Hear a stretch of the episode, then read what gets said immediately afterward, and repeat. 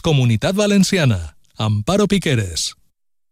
L'expresident de la Generalitat Valenciana finalment anirà a juir pel cas Erial Eduardo Zaplana a partir del 21 de març.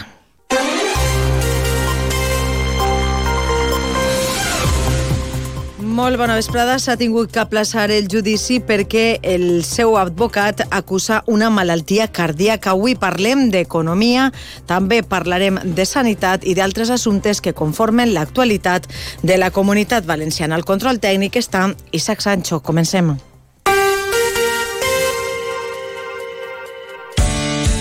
Todos los martes en Onda Cero, Comunidad Valenciana en la Onda y Caixa Popular, un foro radiofónico donde de la mano de Caixa Popular conoceremos proyectos innovadores, solidarios y de carácter social, donde ponemos el acento en las personas y la sostenibilidad de nuestro entorno. Todos los martes en Onda Cero, a partir de las dos y media, Comunidad Valenciana en la Onda y Caixa Popular. Com es dèiem, l'expresident de la Generalitat Valenciana i exministre de Treball amb el Partit Popular, Eduardo Zaplana, serà jutjat pel cas Erial a partir del 21 de març, després de que el judici, que estava previst que començara aquest dijous, hagi quedat ajornat a causa de la malaltia cardíaca del seu advocat.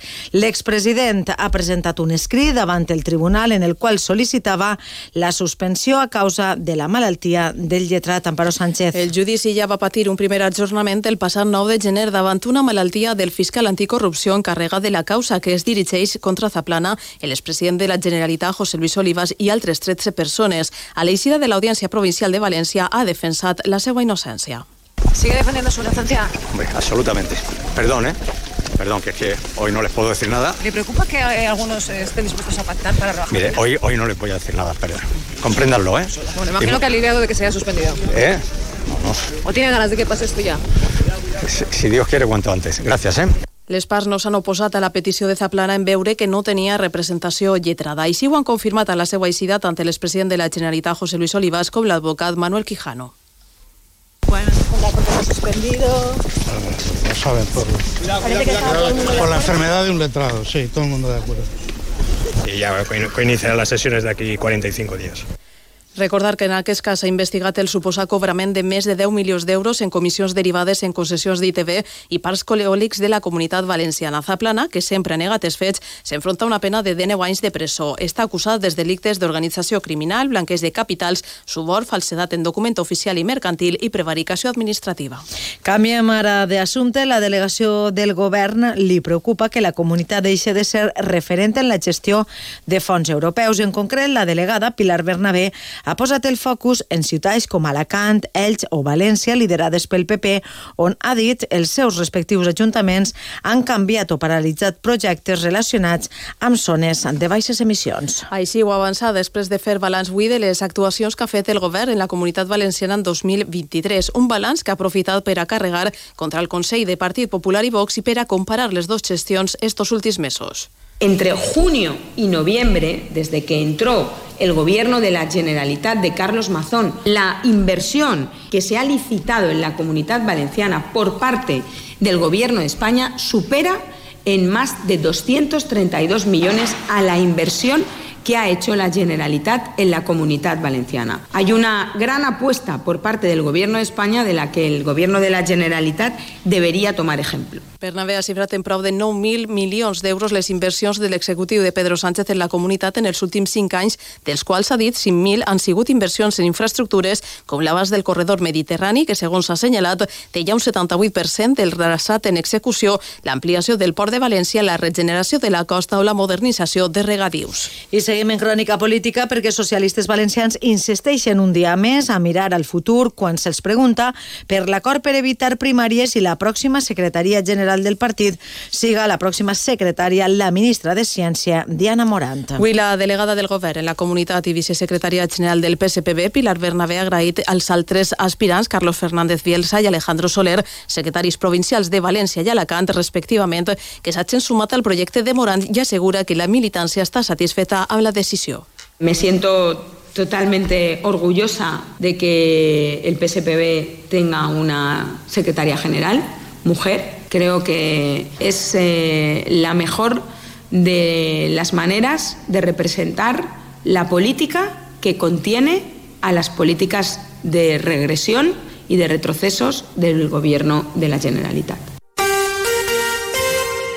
El Departament de Salut de Dènia ha passat des d'avui a gestió pública directa i se suma així a la reversió realitzada en les concessions sanitàries d'Alzira i Torrevieja, encara que aquesta ha sigut una transició més tranquil·la i consensuada que les dos anteriors, Alacant, Pepe Requena. Incluso la noche ha sido tranquila, según ha manifestado el conseller de Sanidad, Marciano Gómez, tras visitar el hospital. Ha indicado que el departamento de Denia contará con 2.000 personas, 1.700 plazas nuevas creadas por la Consellería y las nuevas para subrogar al personal, casi 1.400 trabajadores con contrato laboral, más otras 300 plazas que se han creado. No obstante, advertido de la falta de personal que hay por un tema ajeno a la Consellería. La intención es que se vayan incorporando conforme haya disponibilidad. Pero lamentablemente, por la situación nacional que padecemos, no tenemos suficiente personal.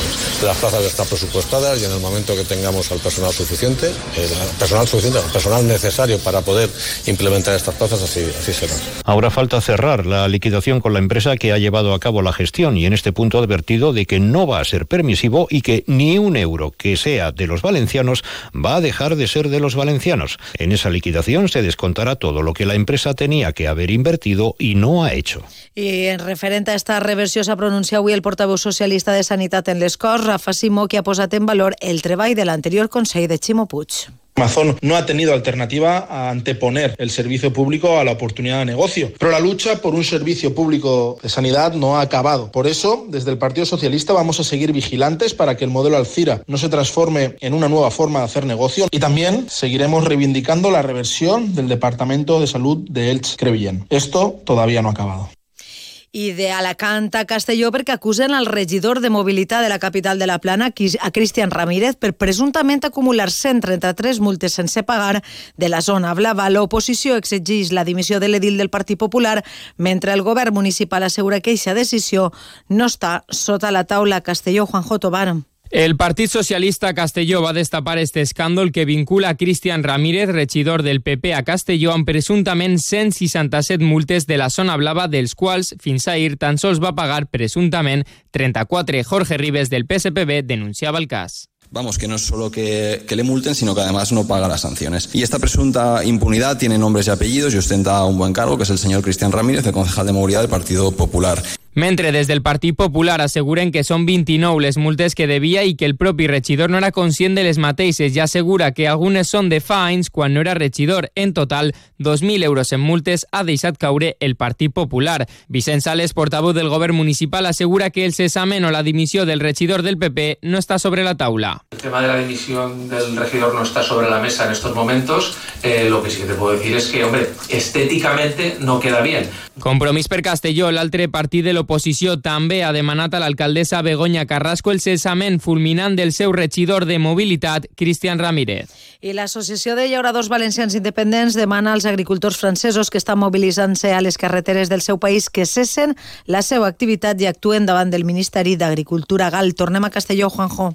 Víctor Viciedo, el seu president, demana també acció conjunta dels agricultors valencians per a reclamar al Ministeri d'Agricultura espanyol més fermesa davant, diu, les imposicions mediambientals d'Europa.